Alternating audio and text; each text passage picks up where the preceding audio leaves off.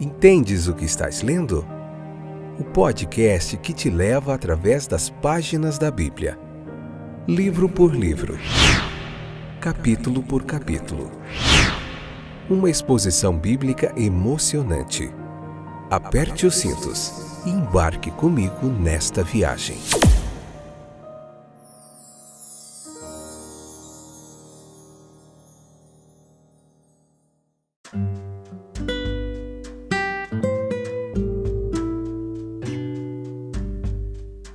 Ah, eu sou o Fábio, tudo bem com vocês? Esse é mais um episódio do podcast Entendes o que estás lendo. Vocês já decoraram o nome desse podcast, né? Os nossos queridos companheiros de viagem através das páginas da Bíblia. Que satisfação tê-los de volta. Tudo bem com vocês? Mais um dia que Deus tem nos abençoado, isso é motivo de grande alegria. Deus tem nos dado mais uma oportunidade. Isso é muito joia. A gente enfrentar as nossas dificuldades, agradecer a Deus por tudo que Ele tem feito, tirar um foco, tirar um foco daquilo que Ele não fez ainda, do amanhã e focar no hoje e olhar para trás, ver como Deus tem nos abençoado de tantas formas diferentes. Vamos continuar Levítico capítulo 3 hoje. A parte primeira, né? Vamos dar início ao capítulo 3, seja parte 1, episódio número 364. Esta que é a quinta temporada, o quinto livro da Bíblia que nós estamos fazendo. Os outros estão todos disponíveis aí para vocês. Todos os capítulos, como nós temos feito aqui esse estudo sequencial nessa pregação expositiva, tem para vocês Gênesis, Êxodo, temos João, e o Evangelho de Lucas, que acabamos recentemente, tem todos os capítulos aí para você entender toda a teologia bíblica, tudo que Deus tem para nos ensinar através do texto bíblico. Estamos aqui há cerca de dois anos fazendo esse trabalho. Pretendemos continuar é, por todos os livros da Bíblia. Eu conto com a sua audiência, com a sua paciência, com a sua companhia, que você que tem gostado e acompanhado, divulgue esse trabalho que já tem alcançado 14 países, 5 continentes, vários irmãos queridos aí interessados em aprender mais da palavra de Deus têm nos acompanhado. Vamos falar hoje sobre essa comunhão com Deus e o homem ilustrado ali na oferta pacífica, né? Que era feito pelo, pelos antigos ali, ali no Antigo Testamento, ali, pela, ali no comecinho da nação de Israel. Então nós encontramos no Holocausto o princípio ali de uma consagração inteira a Deus, integral, na integralidade. E na oferta de manjares, o princípio de uma vida consagrada a Deus. Que ensinos fantásticos. Fantásticos, né? Nós vimos como estes têm seu cumprimento perfeito apenas no caso de Jesus Cristo, enquanto em outros casos eles são precedidos por um reconhecimento de pecado, falha e de aceitação como vindo de outro. Parte do sacrifício, qualquer que seja, é colocado no altar. Parte é destinada aos sacerdotes e parte é devolvida ao ofertante para constituir o alimento básico de uma festa social, comunitária. Além disso, a porção colocada sobre o altar, ela é expressamente chamada, perceba isso, de o pão de Deus. Portanto, a ideia aqui, e eu gostaria que você lesse o capítulo lá com calma e oração, bem devagar, e viesse para cá entender o que o texto está querendo dizer, sem invencionices, pautados em uma teologia bíblica e mais de 100 eruditos que tem comentários de eruditos cristãos aí que nós temos se debruçados para trazer para você essa explicação fidedigna ao texto bíblico, hein?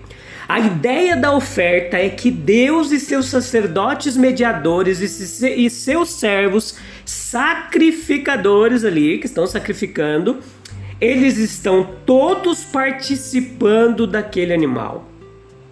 O único alimento. Estão todos em comunhão. Esta é a coroa da experiência religiosa. Uma comunhão consciente com Deus e uns com os outros. É a isso que João se refere quando ele diz lá em João, em 1 João, capítulo 1, versículo 6 e 7, quando ele escreve assim: Se dissermos que mantemos comunhão com ele e andarmos nas trevas, mentimos e não praticamos a verdade. Mas se andarmos na luz, como Ele na luz está, mantemos comunhão uns com os outros e o sangue de Jesus Cristo, seu Filho, nos purifica de todo pecado. O animal apresentado ele poderia ser fêmea, macho e mesmo no caso de uma oferta voluntária, pode ser apresentado um animal que tenha algo supérfluo, como a perna mais curta, por exemplo, poderia ser uma oferta voluntária, mas não no cumprimento de um voto. Aí o animal não poderia ser dessa forma. Levítico 22, 23 nos ensina isso. Pois a comunhão ela deveria ser expressa desde que a Deus fosse apresentado como a representatividade do que é perfeito. Essa ampla gama de seleção certamente enfatiza o fato de que podemos manter comunhão com Deus por meio de qualquer coisa legítima. Nós indicaremos agora o assunto da comunhão com Deus, entretanto é bom notar a grande seleção permitida. O sacerdote ele foi instruído a pegar a gordura que cobre o interior e toda a gordura que está sobre o interior com os rins e o lóbulo do fígado, e no caso de uma ovelha, o rabo ali, que tinha bastante gordura, e deveria queimar tudo isso sobre o altar do holocausto, nas cinzas do holocausto. Olha que fantástico. Isso representava e era reconhecer o direito de Deus à melhor porção. A classe sacerdotal ela tinha o peito ondulado e a perna como a sua parte do sacrifício. Depois da porção de Deus, essas eram as melhores porções. Tudo isso, meus queridos ouvintes, indicava claramente a escala liberal de apoio ministerial que Deus promoveria e induziu a abnegação da verdadeira comunhão. Aqui então nós temos três conjuntos de indivíduos participando de um todo orgânico: Deus em seu altar, seus sacerdotes mediadores no tabernáculo e o ofertante seus amigos, o que representa o todo orgânico aqui. A única resposta é sobre o que Deus e o homem podem ter comunhão. Isso, evidentemente, inclui uma gama muito ampla. Jesus Cristo ele é o grande assunto da comunhão entre Deus e o homem, entre homem e homem. Por isso ele é chamado o pão de Deus que desceu do céu, o pão com o qual, por assim dizer, Deus se alimenta simbolicamente, assim como o pão que ele dá para alimentar o mundo. Pensa comigo e reflita. Veja que se nós pensarmos por um momento no supremo deleite que Deus Pai sente em seu filho amado, isso é apenas vagamente representado pelas porções colocadas sobre o altar. Que comunhão! Deus deve ter ao olhar para seu filho dedicado à vida e à morte para redimir e sustentar uma raça pecaminosa. De fato, não podemos entrar em uma experiência tão incomparável. Não é de admirar que se diga toda a gordura do Senhor. No entanto, isso não nos impede de festejar com alegria e pela fé na pessoa bendita de Jesus Cristo. Ele se torna o assunto, o negócio principal de nossa comunhão e alegria. E a palavra de Deus, este é outro assunto da comunhão, meus queridos. Quantas vezes Deus usa a Sua palavra para se comunicar com nossas almas, é o nosso alimento espiritual e não é mais escolhida que podemos encontrar ao retornar à Sua comunhão por meio da oração também. Além disso, quanto mais Deus vê na palavra e tira dela do que de nós, nós mesmos, pois comunhão é ter algo em comum com o outro. Aprenda isso. Comunhão é ter algo em comum com o outro. Não se tem comunhão se não estamos em comum acordo com o outro. Se então somos totalmente consagrados a Deus, se dizemos de coração, Senhor, somos teus, compromete-te por, compromete por nós, nos tornamos, por assim dizer, o meio de comunhão entre Deus e nós. O deleite de Deus e nós está muito além da concepção. O Senhor tem prazer naqueles que o temem naqueles que esperam em Sua misericórdia. À medida que percebemos o direito e o deleite de Deus em nós, a vida se torna um banquete alegre para nós.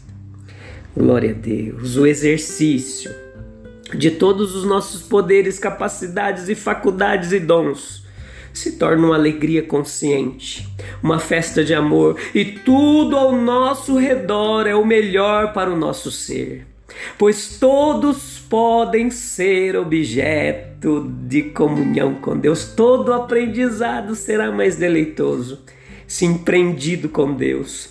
Todos os compromissos sociais serão mais agradáveis se passados com Deus. Cada ocupação, de fato, torna-se cada vez mais feliz em proporção à nossa comunhão com Deus. Como diz Apocalipse 3:20, a festa da vida, onde ele ceia conosco e nos permite ceiar com ele. Obrigado, Jesus. Essa oferta de paz aqui em Levítico era uma expressão de louvor por alguma misericórdia recebida, o sinal de aliança de alguma nova resolução. Correspondia em grande parte às celebrações deles. Assim como no banquete com os símbolos do amor moribundo de nosso Salvador, nós também, isso também deve corresponder em grande parte às nossas celebrações, o nosso louvor, a nossa adoração pela misericórdia, pela bondade, pelo amor de Deus com as nossas vidas. Deus comunhão com Deus, uns com os outros, pensando em tudo o que recebemos e tudo que agora foi solucionado por Ele.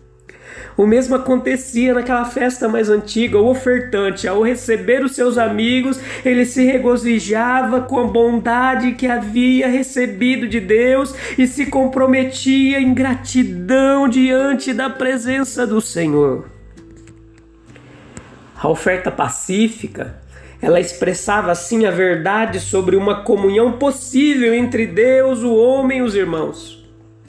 Nomes diferentes era dado aquelas ofertas. É, Corban, por exemplo, que significava um presente, um meio de aproximação, poderia ser um holocausto, Levítico 3 significativo de toda dedicação, ou chamado uma oferta de oblação, Levítico capítulo 2, versículo 1, um presente de farinha ou grãos, um reconhecimento da bondade de Deus, uma expressão do desejo de obter a sua boa vontade, um sacrifício de paz, que em Levíticos 3, primeiro que nós vemos, que denotando um desejo ardente, profundo de viver de acordo com Jeová, reconhecendo Sua vontade, desfrutando de seu favor e de Sua presença.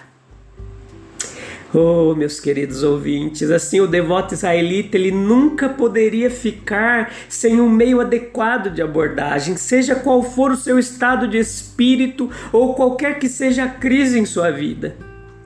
E assim, semelhantemente, nós. Nós podemos ter sempre algo a oferecer ao nosso Pai Celestial, seja no sofrimento ou na saúde, na diversidade ou na prosperidade, na velhice, na juventude, desejando uma maior santificação, bênção, utilidade, seja grato pelo passado ou pedindo graça para o futuro mesmo a única expiação de Jesus Cristo, como um prisma que exibe cores diferentes de acordo com nossa posição, pode parecer uma oferta diversificada, conforme a necessidade urgente do momento possa parecer uma libertação da ira, paz, felicidade, autodedicação, prosperidade temporal ou a luz do semblante de Deus. A nossa experiência duvidosa, ela tem seu papel a cumprir ao colocar em jogo todas as faculdades da mente e do espírito. Deus ele gosta de um bom caráter completo forte em todos os pontos e somente o exercício, a disciplina pode garantir isso. Disciplina espiritual, a insistência, nós levantar, cair, levantar, insistir, perseverar até conseguirmos estar dentro do centro da vontade de Deus. Ele deseja que o seu povo atenda a todos os requisitos da vida cristã, meus ouvintes queridos, para manifestar todas as virtudes. Se você não tem conseguido, insista, persista. Conhecimento e fé, gratidão, esperança, paciência e vigor. Devemos desenvolver essas virtudes. No, capítulo, versículo 5, nós lemos que a gordura da oferta pacífica ela era colocada sobre o holocausto provavelmente sobre os restos do sacrifício da manhã, e assim um se torna a base do outro e o conflito é evitado. O sacrifício da congregação não impede o sacrifício do indivíduo, nem a oferta geral é um obstáculo para especial. A oração familiar não é obstáculo à súplica privada, nem o culto declarado no santuário exclui reuniões extraordinárias na presença de Deus. O medo de algumas pessoas boas de que uma meditação regular, os serviços se tornem formais e reprimam qualquer explosão de entusiasmo ou qualquer impulso repentino para um esforço especial é visto como infundado. A oferta de paz aqui, para nós terminarmos, ela, nós podemos ter uma concepção clara da oferta pacífica, observando os pontos de diferença entre ela e o holocausto descrito no primeiro capítulo desse livro. O holocausto em hebraico aqui é olá, né? É, com H no final. Esse termo olá, né? Não tem acento no A, esse termo vem de acender, né?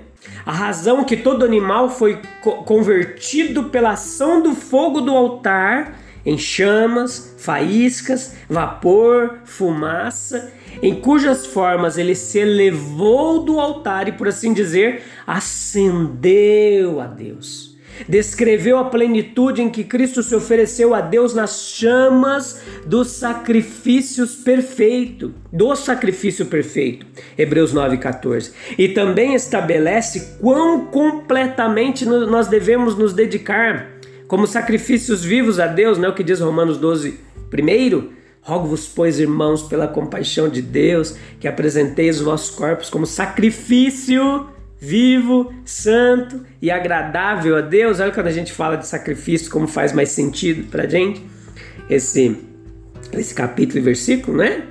Por isso que é importante aprender Levítico. E quão constantemente nossos pensamentos e afeições devem subir aos céus. Outro substantivo aqui no hebraico usado no texto era o shelamim. É, o verbo do qual esse substantivo é derivado é o shalem, para completar ou tornar inteiro, perdoe meu hebraico aqui não é muito bom não, tá? Pronúncia aqui nem sei se está correta. Para completar ou tornar inteiro, o substantivo uma oferta de paz, bem traduzido. Então veja, meus queridos, que considerando, portanto, como suprir o que faltava ao pecador a fim de reconciliá-lo com Deus, em casos de aflição, ofertas pacíficas e holocaustos eram oferecidos, Juízes capítulo 20, versículo 26, você encontra uma referência. E assim nós somos reconciliados com Deus como? Pela morte de seu filho. Ao trazer convênios ou alianças, entrar no convênio, as ofertas pacíficas eram associadas aos holocaustos da mesma maneira. Veja como Paulo faz alusão aqui a essa oferta pacífica em Efésios capítulo 2, versículo 14 e 19, quando ele fala que Jesus é a nossa paz, equivalente a dizer ele é a nossa oferta de paz, tá bom? Então a gente volta no próximo episódio, tá bom por aqui, tá ficando longo.